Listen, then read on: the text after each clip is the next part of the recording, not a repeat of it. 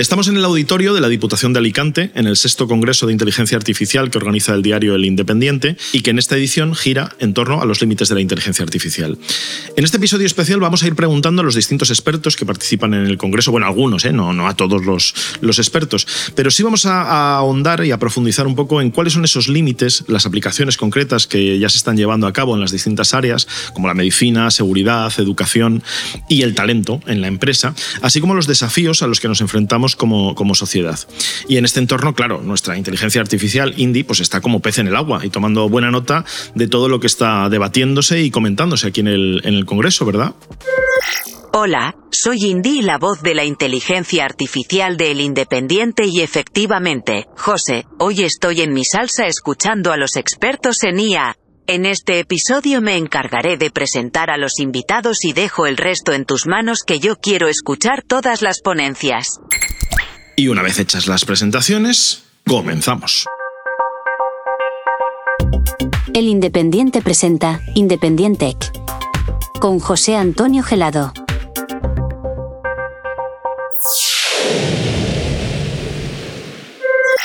Nuestro primer invitado es Carlos Martínez, director global de soluciones y servicios de IA y Big Data de Telefónica Tech. Participa en la mesa redonda La IA en el campo de la salud, avances y derechos.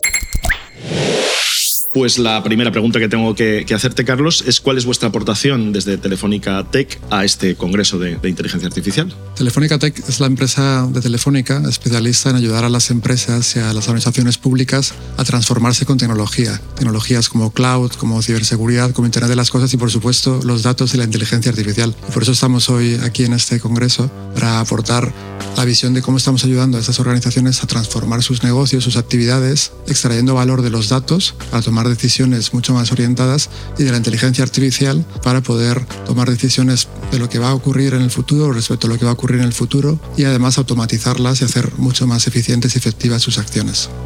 Y siguiendo el, nombre y el título de este, de este congreso, los límites de la inteligencia artificial, ¿cuáles crees que son los, principales desafíos a los que se enfrenta en, en, la actualidad y probablemente en el próximo año y los siguientes años? La inteligencia artificial, aunque es una tecnología que procede de los años 50, está todavía en una fase incipiente de aplicación porque no fue viable hasta hace unos pocos años, cuando tecnologías como cloud permitieron abaratar la capacidad de procesamiento y poder hacer análisis de cantidades ingentes de datos. Eh, aún así todavía quedan retos y hay retos tecnológicos, pero sobre todo son retos relativos a la calidad de los datos. Los datos son la materia prima que utiliza la inteligencia artificial para aprender. El aprendizaje de las máquinas viene de los datos y si los datos no tienen la calidad adecuada, ese aprendizaje no se produce.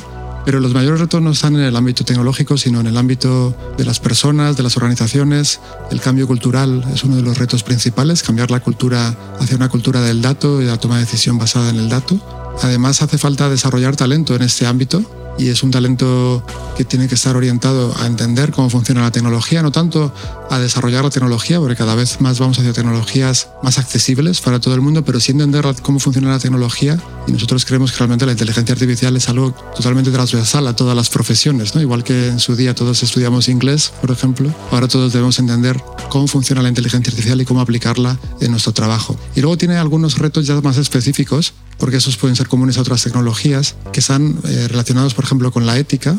Los algoritmos van a tomar decisiones, pero tenemos que asegurarnos que esas decisiones cumplen con unos principios éticos, que no tienen sesgo en los datos que utilizan para entrenar esos algoritmos y por tanto las decisiones salen sesgadas también. Tenemos que entender qué, cómo funcionan y por qué deciden algo. No pueden ser cajas negras, sino que tienen que ser transparentes. Podemos, es lo que se llama la explicabilidad de los algoritmos y necesitamos, por supuesto, asegurar la privacidad de los datos, sobre todo cuando son datos de carácter personal. ¿no? Pero aquí también el, la Unión Europea está haciendo un esfuerzo de ser un líder a nivel mundial en la regulación tanto del uso de los datos como de la inteligencia artificial. Y el último reto, que no es menor y que se ha puesto cada vez más de manifiesto con la eclosión de la inteligencia artificial, generativa, ChatGPT y todo lo que yo creo ha llegado a la ciudadanía en general, es que esos algoritmos eh, que tienen modelos muy grandes con billones de parámetros consumen mucha energía. Y hay un reto de sostenibilidad también. ¿no? Se está trabajando en los llamados algoritmos verdes para intentar reducir el consumo energético e incluso el consumo de agua que se utiliza para refrigerar los grandes centros de datos a nivel mundial. O sea que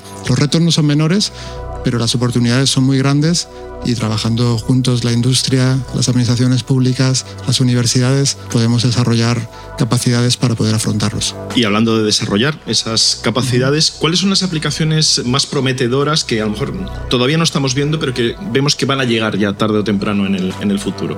Sobre IA, claro. Yo creo que las aplicaciones de la inteligencia artificial más atractivas y más prometedoras, como dices, están relacionadas justo con la capacidad predictiva y prescriptiva que tiene la inteligencia artificial. Predictiva porque permite anticipar qué va a ocurrir con alta probabilidad de éxito y prescriptiva porque permite recomendar qué hacer, qué acción. Y esa acción además se puede automatizar gracias a la integración bien con robots físicos o bien con robots software.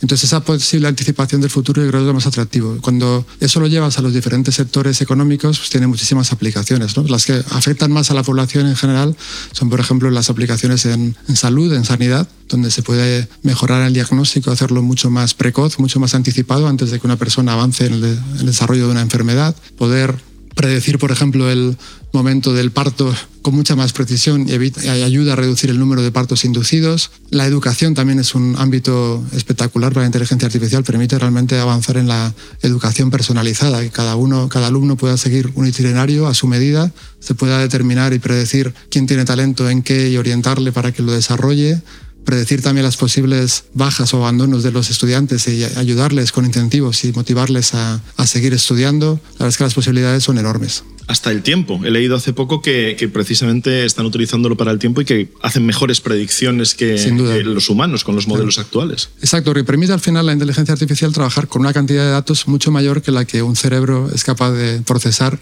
en poco tiempo. Y con esas capacidades, esas fuentes de datos combinadas hacen que la precisión de la predicción sea mayor que con los modelos que trabajaba hasta ahora. La capacidad de cómputo a la que me refería antes también ha ayudado. Antes no era posible hacer esto solo con supercomputadoras y hoy en día la verdad es que se puede hacer de una forma accesible que permite que, por ejemplo, startups, empresas pequeñas y medianas puedan acceder a esas tecnologías también. Y para terminar un poco, ¿qué impacto tendrá o cree que tendrá en el, en el futuro la, inteligencia artificial? En, hemos puesto algunos ejemplos en, nuestras vidas, pero sí un poco en general, ¿no? digamos de, de forma global. ¿Cómo, Creo que lo va a transformar todo. Es realmente una fuerza transformadora sin precedente, que no está sola, o sea, está ocurriendo porque hay otra confluencia de, otras tecnologías eh, muy relevantes, que he mencionado antes algunas, pero que sin ellos no sería posible. El Internet de las Cosas, por ejemplo, es una tecnología clave para la inteligencia artificial. Permite digitalizar el mundo físico con multitud de sensores y captar datos de lo que está ocurriendo para tomar acciones y decisiones que mejoren nuestras vidas. Entonces, realmente nuestras vidas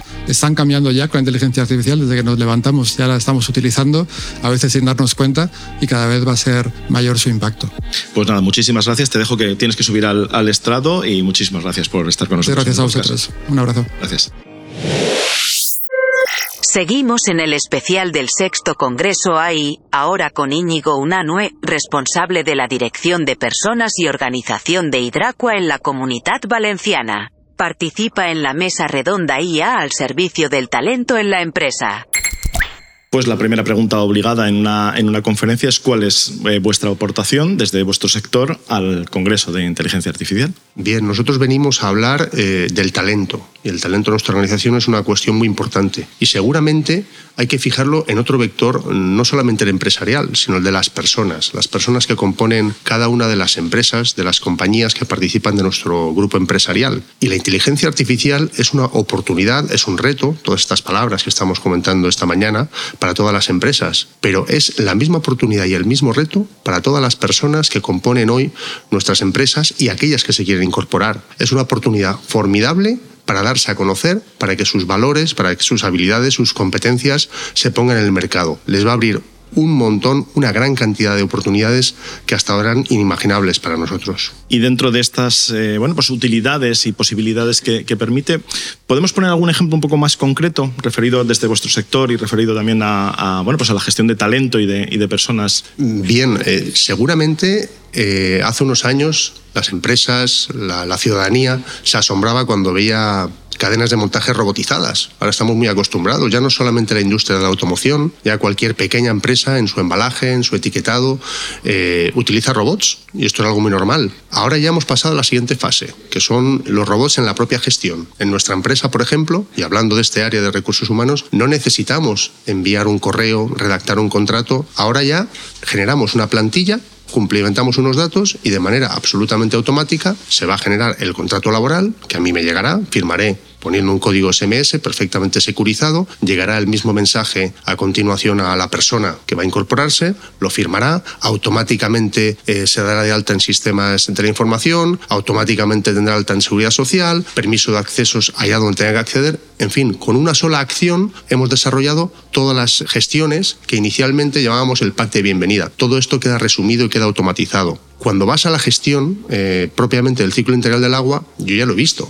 no, hablamos del futuro. Veía el otro día una planta potabilizadora en la cual se hace pasar parte del caudal potabilizado por una pequeña piscinita, por una pecera. Es una pecera porque tiene peces y el resultado, el resultado o el control que se hace es el movimiento de los peces. Tenemos ya tal conocimiento, nuestra empresa, las empresas de este, este sector y especialmente el Grupo Akbar, que precisamente monitorizando el movimiento de esos peces se conoce la calidad del agua. Es decir, durante todo el tiempo los peces tienen un comportamiento normal y mediante unos movimientos ligeramente distintos anticipan cualquier valor anómalo o ligeramente distinto de esa, de ese agua, que es apta, que es buena, pero cualquier anomalía antes incluso de que una determinación analítica lo evidencie, vamos a tener mediante unas cámaras que están detectando el movimiento. Y como esto va a ser todo así. Y sin duda yo creo que si hay unos expertos en agua son, son los peces, ¿no? Para, para, poderlos, para podernos asesorar a los, a los humanos sobre, sobre este tema y además me parece muy interesante este, este ejemplo. Y pensando así, abriendo un poco el, foco, pensando un poco en general, ¿qué crees que puede o qué impacto puede tener la inteligencia artificial en nuestro mundo, en nuestra sociedad y en, bueno, pues en el entorno que, que nos rodea de aquí a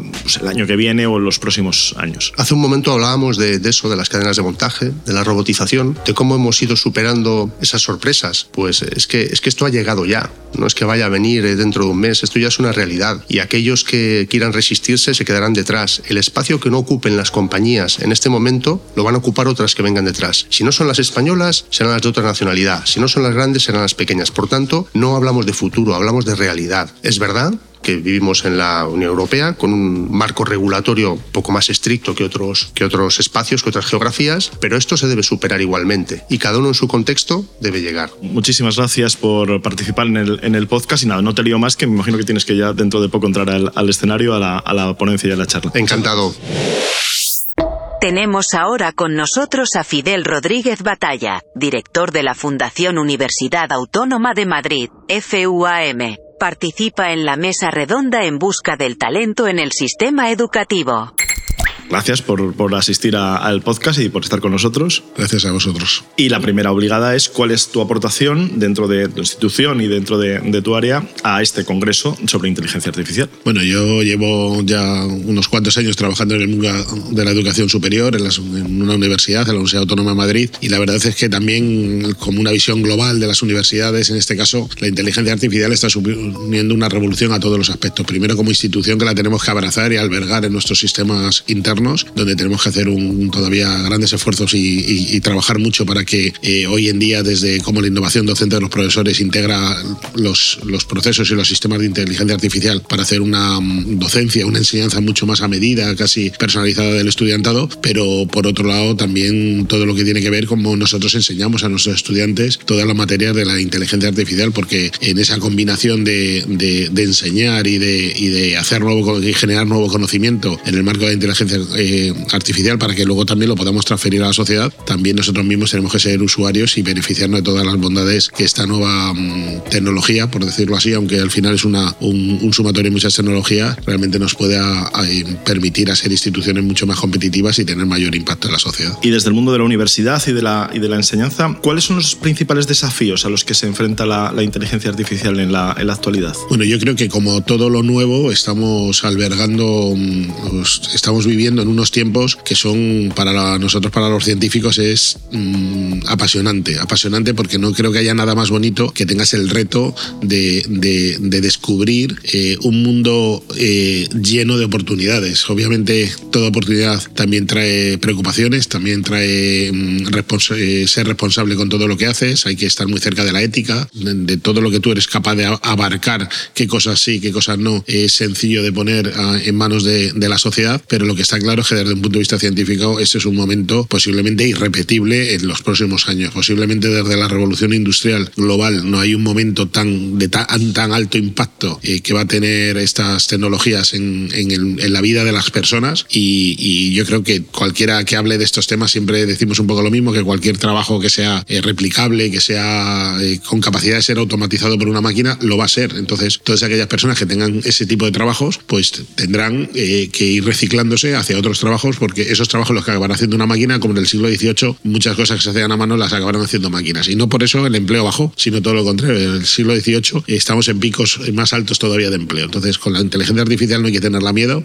Obviamente, en casos particulares habrá que tener corresponsabilidad para que no se quede nadie atrás, pero lo que hay que abrazarla con el ánimo y con la, y con la alegría que esta nueva tecnología nos va a permitir avanzar muchísimo en campos como la medicina, en el medio ambiente, en la movilidad, en, tantísimas cosas, que al final es una tecnología que democratiza muchísimo más que, que otros procesos que tenemos y que nos permitirá a todos los ciudadanos eh, poco a poco tener un, un mundo mejor. Y dentro de esas aplicaciones que un poco ya has comentado así por encima, ¿cómo podemos profundizar un poquito más? ¿Cuáles son las que ves más prometedoras o que veis más prometedoras desde la universidad en este área, en el, campo de la inteligencia artificial? Pues para que lo entienda, yo creo que todas las personas que nos estén escuchando de una forma muy, muy sencilla, el abogado del mañana no será, el buen abogado del mañana no será el que más leyes se sabe, ni el que más sentencias tiene en la cabeza, ni tiene en su ordenador y lo sabe buscar porque es una persona muy, muy ágil o muy espabilada. El buen abogado del mañana será el que hable bien con su máquina, con su ordenador y hablará porque ya los lenguajes, las tecnologías vinculadas a la inteligencia artificial te permite hablar, como todos sabemos con el Siri o con Alexa, hablarás con el ordenador y le preguntarás que qué sentencia se ajusta más al caso que tú les pondrás de una forma natural. El ordenador te dirá las sentencias que ha habido, te dirá la jurisprudencia que hay, te dirá la legislación que hay en el entorno y tú tendrás la capacidad de volver a preguntarle y decirle, bueno, pues ahora con estas nuevas variables que yo lo que quiero es o defenderme o lo que quiero es acusar o lo que quiero es en qué posición me quiero poner, quiero ser más agresivo, quiero ser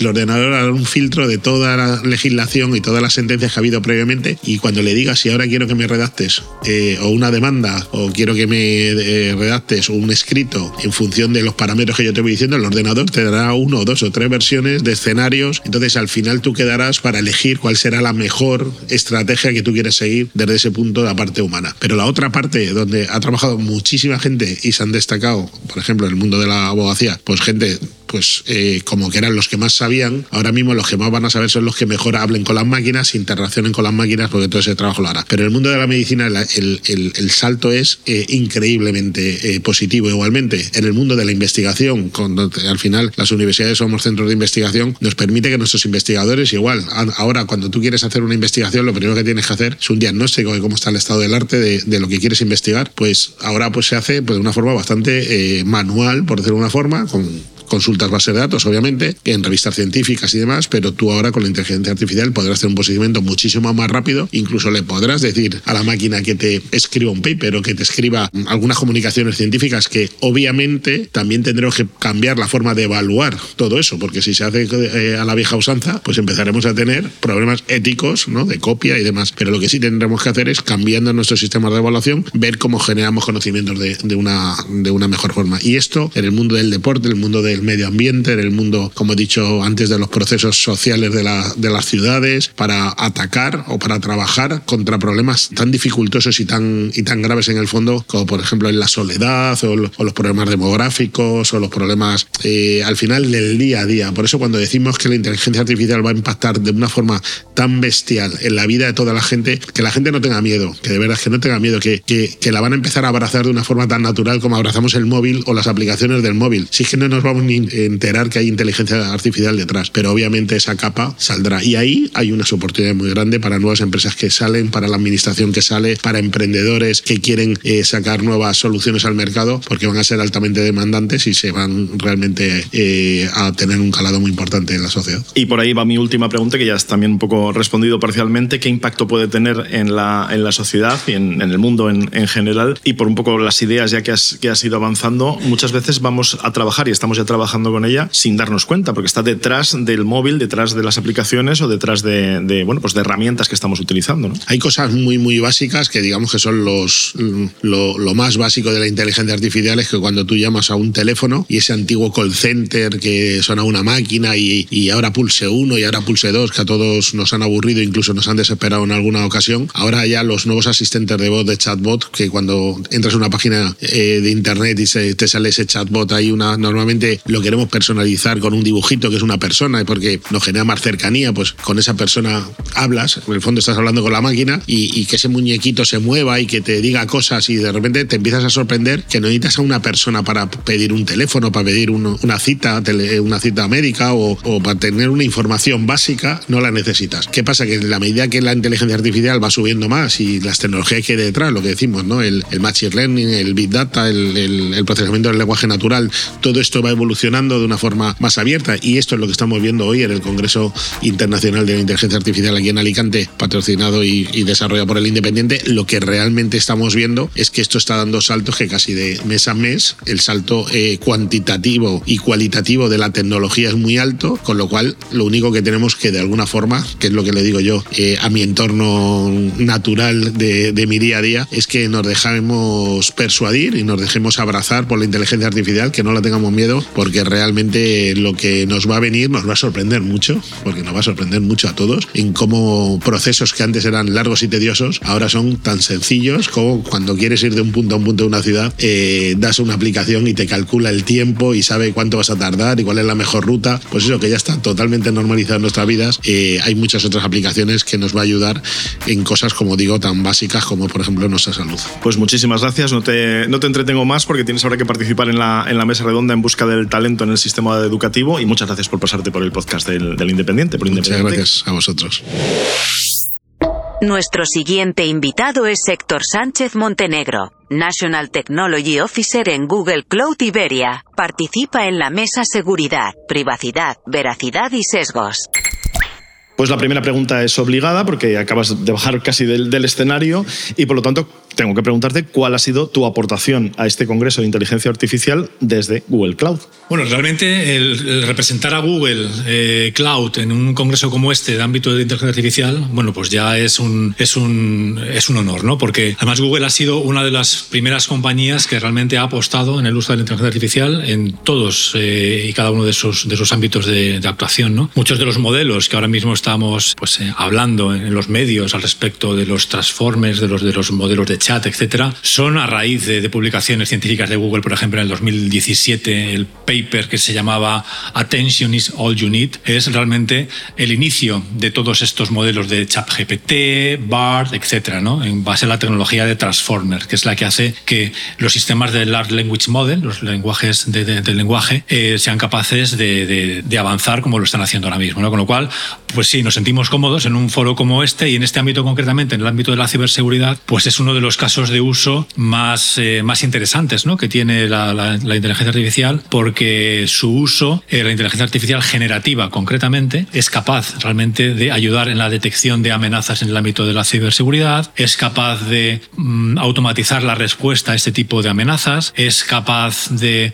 poder establecer una conexión, una conversación con alguien no estrictamente experto en seguridad, pero que sea capaz de, aportar servicios de valor en ese ámbito. ¿Por qué? Pues porque se democratiza el acceso al conocimiento en el ámbito de la seguridad a través de un lenguaje natural. Es decir, no tienes que ser un gran experto que maneja los, términos más, detallados de este ámbito, sino que puedes manejar un lenguaje natural para entender, oye, cuál es el estado de amenaza de mi red, qué puedo hacer para protegerme y además con bastante especificidad. Es decir, ¿y qué hago concretamente con este grupo de, de sistemas que tengo? Pues eh, opera de esta u otra forma. Con lo cual es algo muy positivo en este ámbito de la ciberseguridad y esta ha sido la aportación fundamental y su desarrollo pues en la, en la participación de Google Cloud en este, en este ámbito. Ajá, y un poco ya has respondido parcialmente a algunas de, de, esos desafíos, pero ¿cuáles son esos desafíos, esos retos que yo creo que uno de los, una de las probablemente preguntas que estamos haciendo más aquí en el, en el Congreso a los que nos enfrentamos en la actualidad con la inteligencia artificial? Sí, fundamentalmente es el uso, el uso ético de la inteligencia artificial. Diría que es uno de los, de los grandes eh, motores que han de mover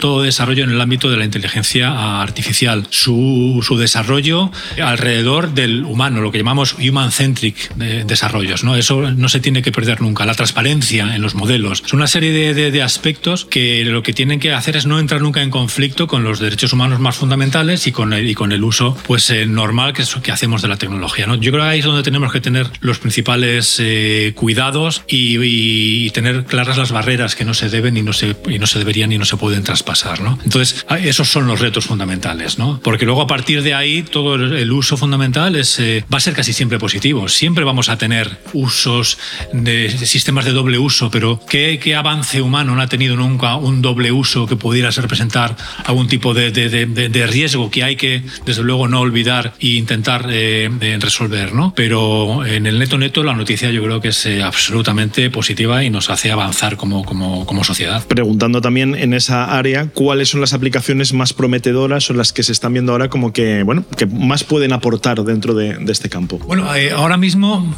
eh, la respuesta fácil y por las, en el momento en el que estamos es la inteligencia artificial generativa. Es la que nos hace que estemos hablando ahora mismo. Porque usos de la inteligencia artificial eh, sin el adjetivo generativa, pues ya llevan siendo, llevan siendo bastante importantes durante mucho tiempo. ¿no? Y de hecho, por ejemplo, hace, hace tres días exactamente, y no basado en inteligencia artificial generativa, el equipo de Google DeepMind acaba de poner en marcha un sistema que es capaz de predecir la evolución meteorológica eh, de forma mucho más eficaz que con los sistemas tradicionales más basados en la resolución de ecuaciones físicas y científicas y en modelos de alta computación, ¿no? simplemente usando eh, modelos de aprendizaje profundo en Machine Learning y viendo la evolución de los patrones que definen al final del tiempo. ¿no? Se, llama eh, GraphCast, creo que se llama el, el, llama el sistema. ¿no? Entonces, esto no es inteligencia artificial generativa, pero es un uso muy avanzado de inteligencia artificial. En el ámbito generativo, desde luego, es la gran revolución con, con, con además con, con razón de, de, de, ser, ¿no? Porque sí que estamos siendo capaces de, de, aumentar mucho la productividad de muchas de las tareas y ámbitos que cualquier industria, cualquier, eh, de cualquier ámbito se puede enfrentar, ¿no? Entonces hablamos en el, en el mundo Google, nos gusta hablar de, pues, de tecnologías como Duet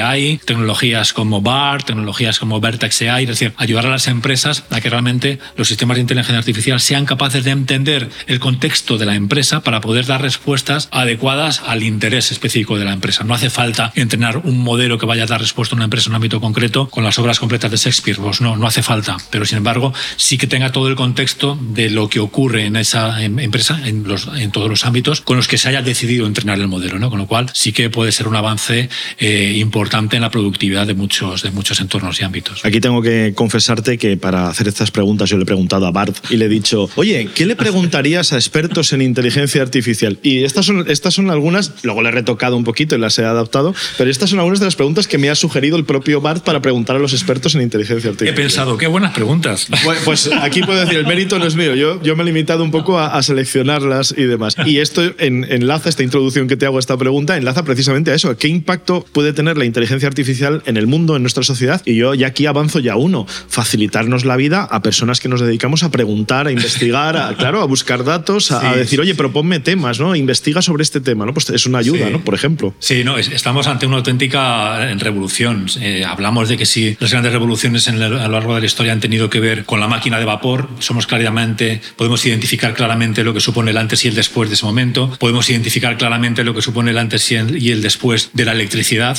es evidente, sabemos lo que es el antes y el después del uso de tecnologías de la, de la información, incluso yo diría, incluso dentro de de la información, ¿os acordáis cómo era nuestro mundo antes de Internet? Sí. sí. Yo también, peinamos unas pocas. Y, a, y antes de Google, que, que a veces lo digo, yo me acuerdo de usar Internet antes claro, de Google, lo que suponía. A, el acceso a, a, lo que supone la democratización del acceso a la información. Que antes, en cualquier estudio que hiciéramos, teníamos, oye, ir a la biblioteca de la facultad de no sé qué, coger un paper de no sé qué. Es decir, es que ya no nos acordamos, pero eso ha sido así. Entonces, el antes y el después claramente lo identificamos claramente en el tiempo. Pues aquí estamos en las mismas. Estamos en el inicio de una era que nos vamos a acordar cómo serían las cosas antes de los usos que estamos viendo de la inteligencia artificial y cómo podríamos haber vivido hasta entonces sin ello.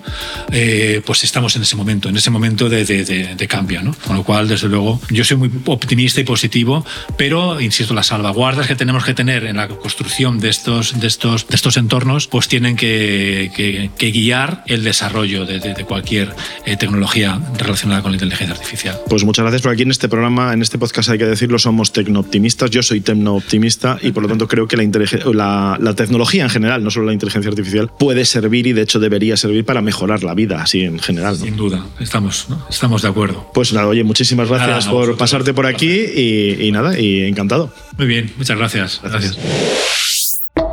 Vamos ahora a recibir a Marco Eckelberg, profesor de Filosofía de los Medios y la Tecnología en el Departamento de Filosofía de la Universidad de Viena. En su ponencia abordará los aspectos éticos y filosóficos de la IA.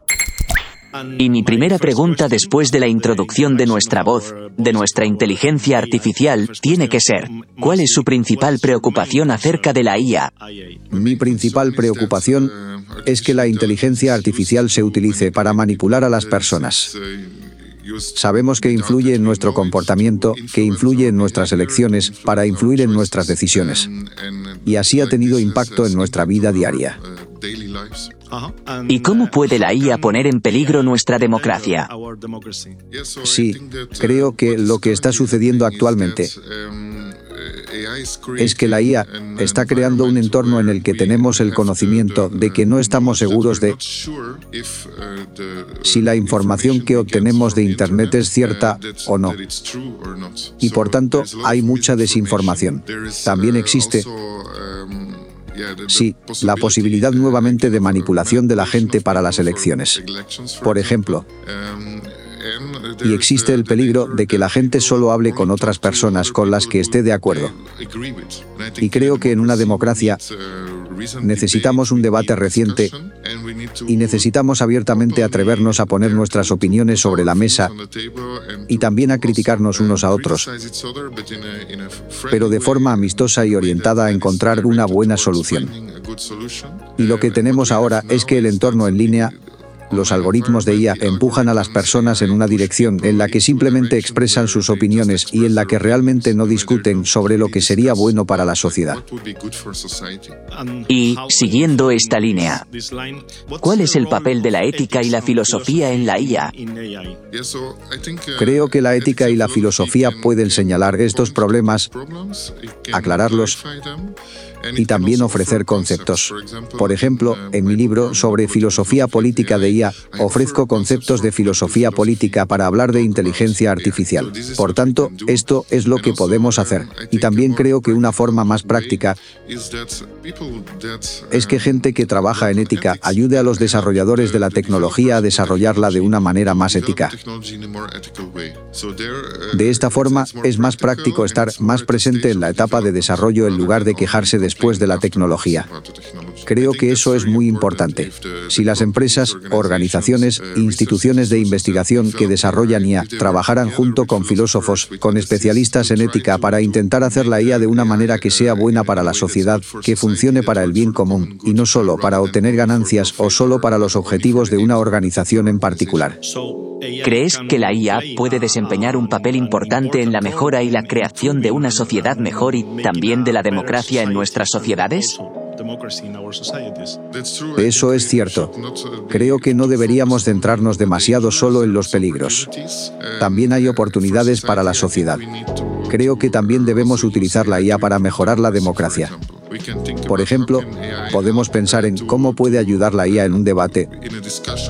Por ejemplo, llegar a un consenso para conseguir más información para la gente. Porque es muy importante que los ciudadanos participen, que estén muy bien informados. Y entonces la IA puede ayudar a estructurar esa información, a obtener información para ver patrones allí y por tanto puede ayudarnos a mejorar también el proceso democrático. Pero luego tenemos que hacerlo bien. Tenemos que trabajar juntos entre diferentes disciplinas, entre diferentes profesiones, para garantizar que la IA apoye la democracia en lugar de dañarla. Muchas gracias. No te quitamos más tiempo, que tienes que subir al escenario en unos minutos. Es un placer. Gracias.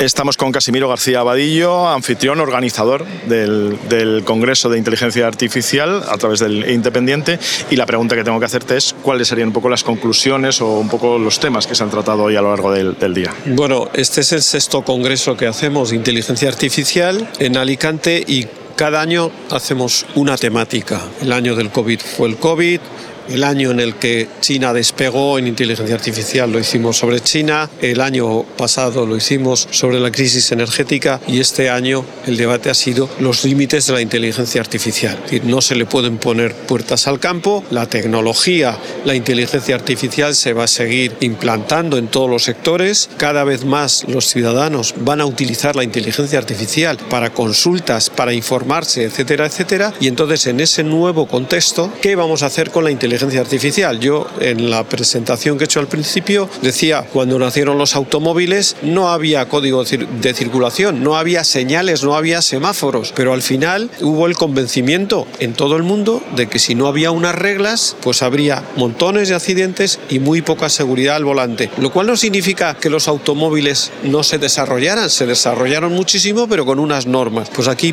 pasa lo mismo. A mí lo que más me preocupa como periodista y como ciudadano es que la inteligencia artificial sea una herramienta para introducir en el ciudadano unos conceptos, unas ideas y unos sesgos de los cuales ellos no son conscientes. Eso es lo que más me preocupa. Pues muchísimas gracias. Gracias. Y hasta aquí el especial que hemos dedicado al sexto Congreso de Inteligencia Artificial en Alicante y organizado por el Independiente. Y vamos a ir recogiendo ya cables, micros y demás bártulos. Gracias a Héctor, nuestro técnico en el auditorio. Y muchas gracias a, pues a ti que estás escuchando este podcast por llegar hasta aquí y por seguirnos. Y si te ha gustado, pues próximamente tenemos más. Gracias, Cindy, que andas por aquí. ¿Dónde andas, Cindy? Que, que nos vamos. Y si te ha gustado este podcast, recuerda suscribirte para poder avisarte cada semana de un nuevo episodio. Y puedes dejarnos una valoración y un comentario en tu plataforma de podcast favorita, temas para próximos programas, invitados y todo lo que quieras contarnos. Adiós.